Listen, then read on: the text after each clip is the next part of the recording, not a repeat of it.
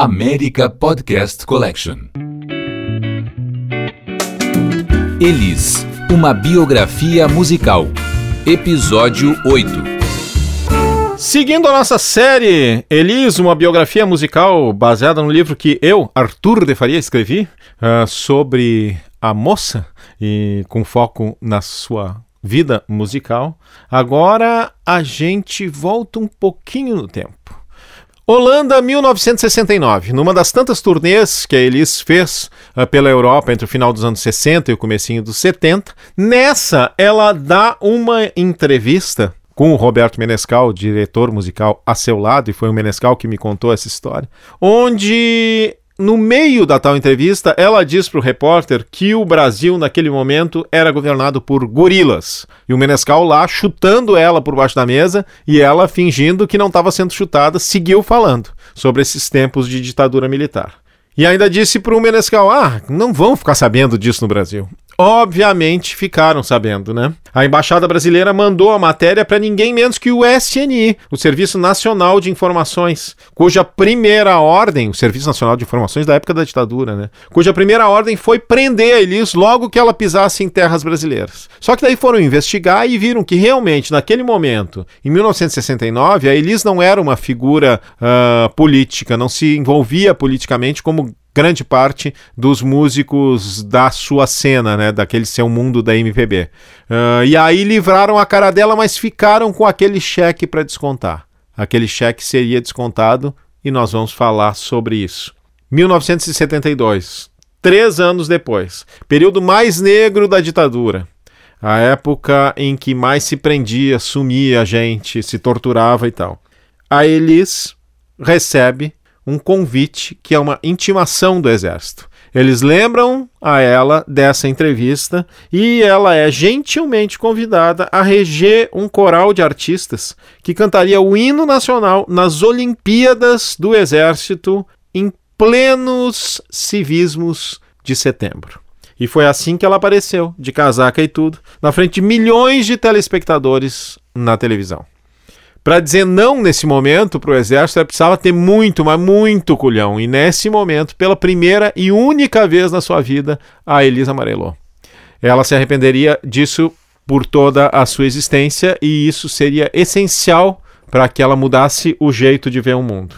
A gota d'água foi o seguinte: o Enfio, o Enfim, um grande cartunista, grande desenhista, grande humorista brasileiro, que escrevia no Pasquim, que era o grande jornal uh, de resistência à ditadura. Ele tinha lá no Pasquim uma série de quadrinhos onde ele criou o cemitério do Caboclo Mamador. Nesse cemitério eram enterradas as pessoas que colaboravam com a ditadura. E ele não teve dúvida. Enterrou a Elis lá, depois dela reger uh, esse coro para as Olimpíadas do Exército. A Alice ficou chocada, né? Uh, foi um baque para ela, ela foi para a imprensa furiosa, magoada, destroçada, reclamou e tal. Na semana seguinte, o Enfio, no mesmo Pasquim, desenterrou a Elis do cemitério. Só que desenterrou e ela reencarnava como o francês Maurice Chevalier em 1945, cantando na Alemanha a convite do Hitler. Aí vocês imaginem o que isso causou na cabeça da mulher. O Enfio não estava para brincadeira, o seu irmão, né, o irmão do Enfio, o Betinho estava exilado, ele mesmo sofria muita perseguição e tal, e o peso disso foi que a cabeça da Elis deu uma virada total. A partir dali, separada do Boscoli, ela ia aproveitar aquele momento para dar uma guinada radical na vida dela. Ela ia se tornar definitivamente uma artista engajada, uh, engajada no seu tempo, uh, uma artista de esquerda, da MPB, águas passadas aqueles momentos primeiros meio Broadway e depois aqueles momentos meio pops com Nelson Mota. Qual é o segredo disso? Esse sujeito de quem a gente falou no final do episódio anterior, César Camargo Mariano. César Camargo Mariano tinha 28 anos, era um artista já relativamente conhecido no meio, com seus grupos, como o Samba Lanço Trio e o Som 3, que a gente está ouvindo aí embaixo. E com esse grupo Som 3, ele acompanhava o Wilson Simonal, que era um artista de muito sucesso também e que teria a sua carreira uh, desaparecida justamente num caso mal explicado envolvendo a ditadura militar como é que apareceu o César Camargo Mariano? Justamente o Ronaldo Bosco e o Miele precisavam de um novo diretor musical para eles. E eles mesmos, ou seja, o próprio Boscoli chamou o César Camargo para ele assumir o posto de diretor musical da Elis. E disse para ele o seguinte: ela me diz que quer mudar o grupo, quer mudar de casa, quer mudar de marido, quer mudar tudo e tá muito afim de trabalhar contigo. Tu tá afim de pegar esse pepino? César Camargo Mariano era muito fã da Elis, como todo mundo. Disse que nunca tinha feito nada com ela e morria de vontade e topou. Tem uma entrevista muito bonita dele, muito longa, dada para a jornalista Maria Luísa Kifuri e para o jornalista Vilmar Bittencourt, uh, onde ele diz o seguinte, ó. Ela era muito forte, né? Ela espantava a gente. Porque na época, eu acho que até hoje, é difícil de encontrar um intérprete daquele jeito, daquele que late, com aquela concepção artística, com aquela concepção de vida e uma série de coisas. Somando essas qualidades que todos nós já conhecemos da Elise, tinha um fator só para quem conhecia ela bem. Quem conviveu muito com ela que percebia isso, a cabeça dela. Ela tinha uma coisa muito forte, uma consciência muito forte de profissão, um posicionamento de profissão e vida. Tudo isso era uma coisa muito especial. Eu nunca mais vi isso nesse nível em ninguém. Bom, a primeira coisa foi remontar a banda, né? Ah, o César aproveitou dois dos músicos que já tocavam com ela, o Luizão Maia, baixista, gênio, né? O cara que criou a linguagem de baixo elétrico para a música brasileira, e o Luiz Cláudio Ramos, que depois viria a ser diretor do Chico Buarque de Holanda, o que ele faz até hoje. Daí o, um trouxe o baterista Paulinho Braga, mineiro, o outro trouxe o percussionista Chico Batera e o César Camargo Mariano no piano. Esse quinteto ia acompanhar a Elis daí em diante, indo e vindo, ia forjar um som que seria muito imitado e muito fundamental para a sonoridade da música brasileira a partir dos anos 70. O primeiro resultado disso é o disco de 1972. Mas antes disso, vamos contar uma historinha rápida. Assim. A banda anterior da Elis, uh, que tinha gravado o disco Ela, aquela da, banda das guitarras, né, que tinha duas guitarras, o Toninho Horta e o Nelson Ângelo, era uma banda que em disco soa espetacular, mas ao vivo eles cada vez mais se chapavam, improvisavam e iam fugindo do arranjo original. E para eles sempre o mais importante foi o foco no texto, né, na canção. Aquele texto precisava ser dado da forma mais perfeita possível. O arranjo tinha que estar sempre em favor do texto. E naquela banda de maluco, eles estavam viajando cada vez mais uh, dentro das músicas e nunca iam se preocupar com isso, né? Afinal, tem aquela piada que diz que para um instrumentista, uh, letra é aquele negócio que tem entre a introdução e o meu solo, né? O fato é que num determinado show, pouco antes do César Camargo Mariano entrar na vida dela, ela foi apresentar os músicos como sempre fazia e começou da seguinte forma: Eu gostaria muito de apresentar esse grande músico aqui na guitarra, tocando comigo pela última vez, Toninho Horta. E assim, ao vivo, no palco, ela demitiu um por um os caras da banda, que contam essa história hoje, dando risada e dando razão para ela. Né? O fato é que essa banda demitida, outra banda montada, vão pro primeiro disco. Primeiro disco dessa nova fase, que seria o disco, a fase da Elis moderna. O disco se chama Elis, a produção é do Roberto Menescal e ele foi intensamente ensaiado, provado, experimentado. Como? Ele estava com um show chamado Elis no Teatro da Praia e virou uma procissão de novos compositores indo de tarde para o teatro para mostrar músicas. O, o Menescal trazendo muita coisa também e eles descobrindo pérolas como, por exemplo, esses dois cearenses que estavam tentando a vida uh, no Rio de Janeiro duros, pelados, sem nenhum tostão, que batem lá um dia de tarde e mostram uma música para ela que ela grava. Os dois cearenses são o Fagner e o Belchior, e a música é essa que a gente vai ouvir agora, Mucuripe.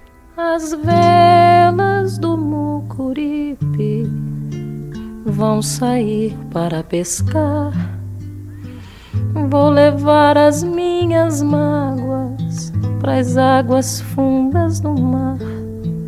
Hoje à noite namorar sem ter medo da saudade, sem vontade de casar.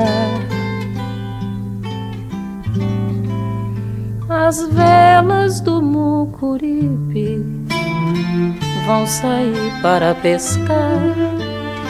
Vou levar as minhas mágoas para as águas fundas do mar hoje à noite namorar, sem ter medo da saudade, sem vontade de casar. Calça nova de riscado, paletó de linho branco que até o mês passado lá no campo ainda era.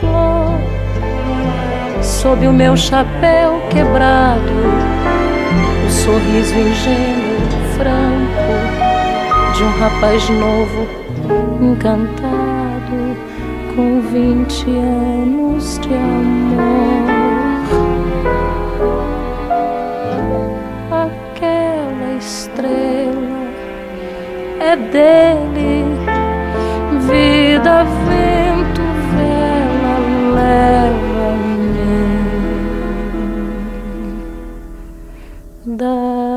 daqui.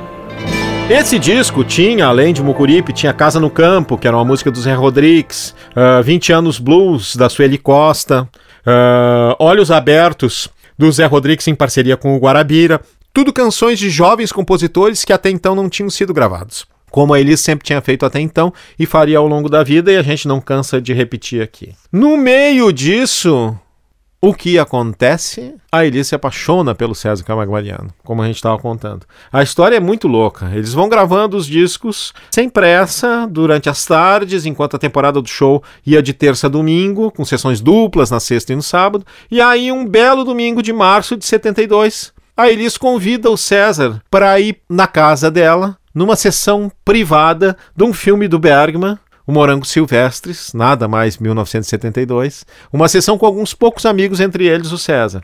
Ele chega lá, sempre muito tímido, não conhece ninguém, fica morrendo de vergonha, fica bem quieto. Aí um momento a Elis chega e bota um bilhete no bolso dele e diz para ele ir no banheiro ler o bilhete. Ele vai no banheiro, abre o bilhete e no bilhete está escrito: Gosto de você pra caralho, quero você pra caralho, caguei pro mundo absolutamente aterrorizado com aquela informação, ele que já estava absolutamente apaixonado pela Elis, toma uma atitude madura, serena e adulta.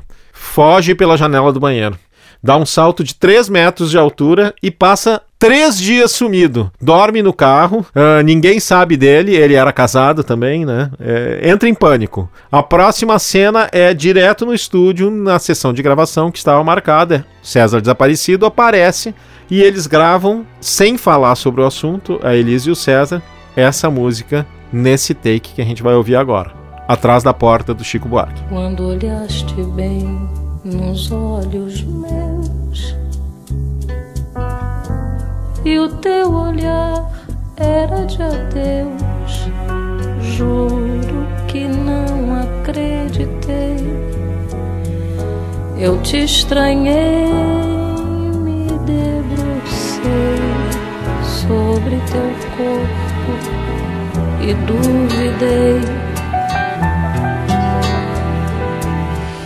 E me arrastei e te arranhei e me agarrei nos teus cabelos, no teu peito, teu pijama nos teus pés, pé da sem carinho, sem coberta, no tapete atrás da porta reclamei baixinho. Dei pra maldizer o nosso lar.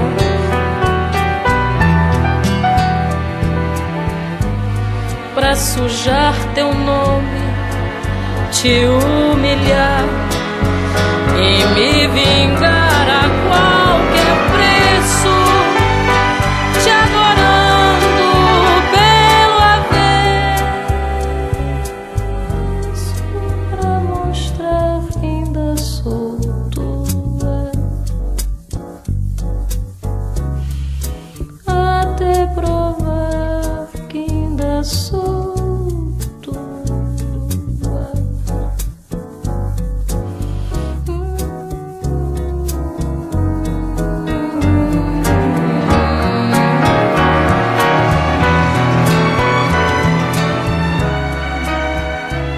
No final do take, dá-se o seguinte diálogo.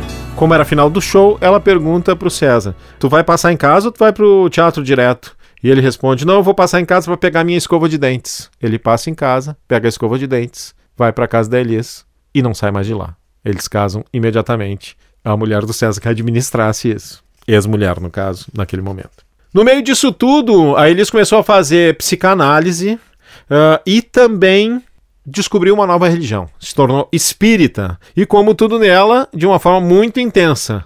Ela, obviamente, descobriu que era médium e começou a psicografar mensagens, e não eram quais, quaisquer mensagens. Aí eles psicografavam Che Guevara, psicografava Orlando Silva, psicografou até o Papa Paulo VI, anos 70, né? Estamos nos anos 70. Ela rompeu também não só com o Ronaldo, como com toda a família, que volta mais uma vez para Porto Alegre. Só que dessa vez fica o Rogério, né? Porque o Rogério já trabalhava como técnico de som, vai trabalhar com o quinteto violado. Mais uma ida e vinda.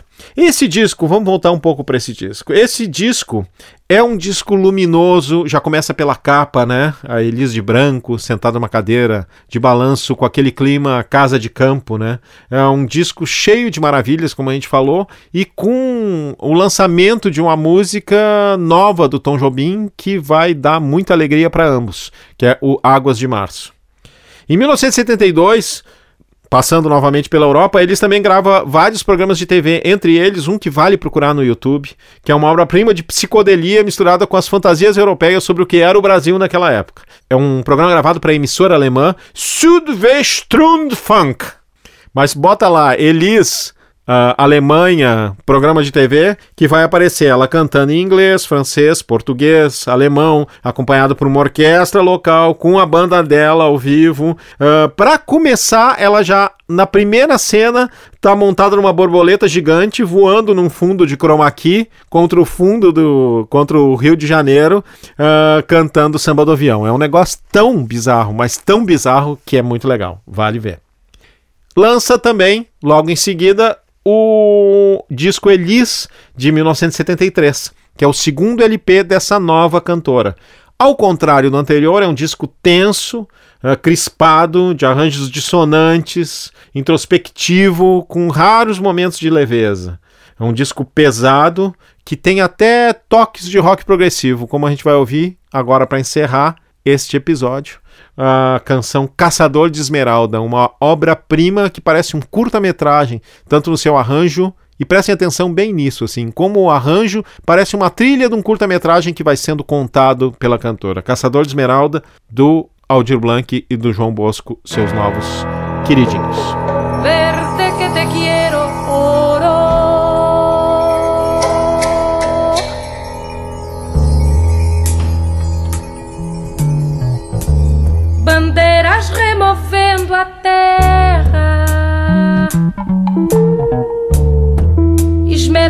que aguarda agora.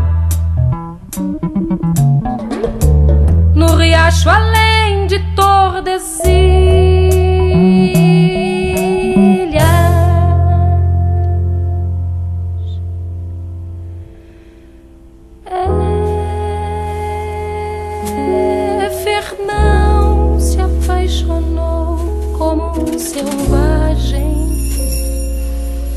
Pela sereia do sertão.